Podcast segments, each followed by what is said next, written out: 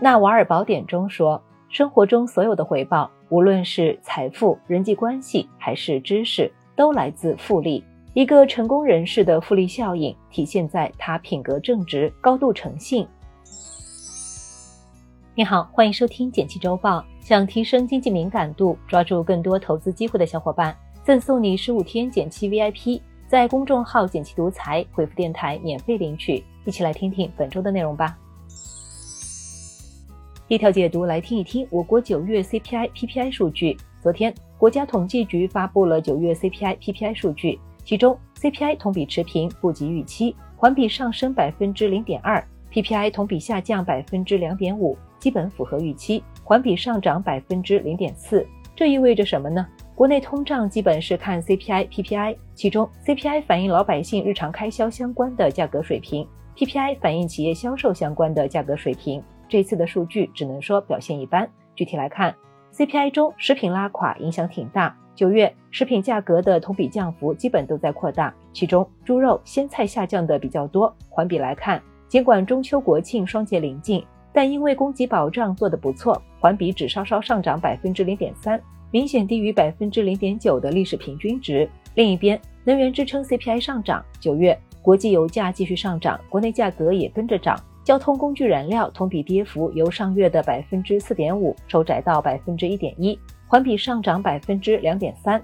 另一方面，居住向下的水电燃料同比增速也回升到百分之零点五，环比上涨百分之零点三。而剔除教育、能源的核心 CPI 表现跟八月差不多，教育服务、衣着、中药环比都出现改善。PPI 中，下游价格改善弱于上游，上游价格持续回暖，国际油价依然做出很大贡献。同时，国内煤炭价格环比回升，同比跌幅收窄。中游能源相关加工业也同步上涨，不过中下游的设备制造业和食品、日用品等生活用品类行业涨幅一般。这有什么影响呢？整体来看，九月 CPI、PPI 都延续了环比改善的趋势，但 CPI 要惨上一点，主要是受到猪价拖累。接下来，猪价估计会保持温和复苏，一方面是因为猪肉供应比较足的影响，猪价估计很难会持续大涨，会把 CPI 往下拉。另一方面，能源的价格暂时应该不会下落，可能会继续起到支撑作用。因此，接下来就要看需求恢复的如何，以及地产销售能不能稍稍改善了。第二条解读来听一听我国九月进出口数据。昨天，海关总署公布了我国九月进出口数据，出口两千九百九十一亿美元，同比下降百分之六点二。前值为下降百分之八点八，进口两千两百一十四亿美元，同比下降百分之六点二，前值为下降百分之七点三。这意味着什么呢？虽然同比增速依然为负，但一部分原因是去年同期出口增速基数偏高，而且从环比来看，我国的进出口规模正在逐季抬升。九月的进出口也已经连续两个月环比正增长，意味着我国的外贸状况正在改善。具体来看，出口国家方面，东盟不亮，欧美亮。由于去年同期基数较高，今年九月我国对东盟出口同比下降近百分之十六，成了倒数。但因为欧美的经济增速边际回暖，所以我国对这些地区的出口压力减弱，情况比八月要好。主要商品方面，手机给了很大惊喜。这次汽车依旧延续了快速增长势头，出口额同比增长百分之四十五，出口量同比增长百分之三十八点五，依然是增速大腿。而最大的惊喜还是手机给的。无论是出口数量还是出口金额，都实现了环比大涨。再看进口，价比量贡献更大。九月国际大宗商品价格延续了六月以来的上升趋势，拉动作用增强，但在量上却不怎么给力。这也意味着进口虽然出现回暖，但可持续性还得再观察观察。这有什么影响呢？今年以来，伴随着全球经济减弱，外需偏弱，出口商普遍反映订单不足。但接下来，随着半导体、消费电子行业的回暖，以及欧美国家的经济转好，我国四季度的出口额同比降幅估计会明显收窄，出口商和国内经济也能好上一些。不过，随着欧盟开始对我国电动车展开反补贴调查，汽车这条出口大腿可能不会太给力了。感兴趣的朋友可以持续关注一下相关情况和车企的销量。第三条解读来听一听摆摊经济，最近。海底捞摆摊在社交平台上火了，目前已经出现在了上海、西安、青岛等城市，不少网友留下了羡慕的口水。这意味着什么呢？疫情结束后，夜市、集市成了一大流量密码。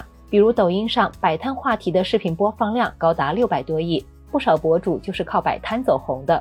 这主要是他们做到了用低成本撬动高流量，将线下巨大的流量转化为自己的客户。和线上直播间相比，摆摊的成本要低很多。如果要打造一个日均十万加观看的直播间，预算可能要十万二十万，但现在获得十万加流量，可能只需要一个小摊位。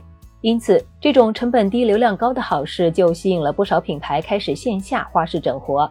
他们也不是简单的凑热闹，而是有着自己清晰的运营逻辑。像海底捞、蜜雪冰城都凑得很成功。他们深谙夜市规则，卖的东西都是物美价廉的。听说有人即使会排队两小时吃饭五分钟，也愿意骑车十公里去海底捞摊位吃一顿。而这巨大的流量也吸引了不少年轻人。他们还用创意满满的风格带起来花式摆摊的风潮，比如今年抢不到票的演唱会就是个摆摊的好地方，不少粉丝都提前去演唱会场馆外面买周边、编头发、做造型等。不少朋友不仅赚回了票价，甚至小有盈利。也有朋友是因为正处在失业期，尝试着把自己的爱好拿去摆摊，一不小心变成了一份事业。这有什么影响呢？夜市的繁荣一方面打破了人与人之间的交流壁垒，不再局限于屏幕社交。另一方面，也给了更多朋友体验探索新的生活方式的机会。也许可以把爱好变成副业，或许可以在你生活不顺时打开另一扇窗。来看其他值得关心的事儿。九月社融超预期。昨天，央行公布了最新的社融数据，九月增量为四点一二万亿，超出市场预期的三点七万亿。此外，九月人民币贷款增加两点三万亿，环比上涨近一万亿。比较亮眼的是企业的中长期贷款上升，显示企业投资意愿增强。居民中长期贷款增加两千亿，结合九月房地产销售环比回升的背景，说明房地产的信用扩张得到一定支撑。小米新车明年见。昨天，天风证券分析师表示，小米汽车首款预计将在二零二四年发售，出货量预估五到六万部，关键卖点为自动驾驶、软体生态、八百伏快充与动力配置。估计售价低于三十万人民币。小米的形象一直是高性价比，但现在十到三十万的车型竞争十分激烈，小米想要复制手机界的辉煌，难度挺大的。医保局回应热点话题，最近有网民反映，医院对住院天数、治疗费用设置上限，家人被迫多次转院，不光多花钱，还影响治疗。对此，医保局表示。是部分机构为了完成考核指标粗放管理。如果咱们遇到了不合理的损害权益的情况时，可以向当地医保部门反映，医保局会对医疗机构进行处理。最后简单总结一下，我们一起讨论了九月 CPI、PPI 数据，然后带你了解了进出口的改善，最后和你聊了聊摆摊经济。感谢收听简七周报，喜欢本期内容的话，欢迎分享给朋友免费收听。最后推荐一篇精选的晚上聊财经。了解底层逻辑，带你思考生活中的经济学。经济学底层逻辑，欢迎点击文字区链接收看。周末愉快，周一见哦。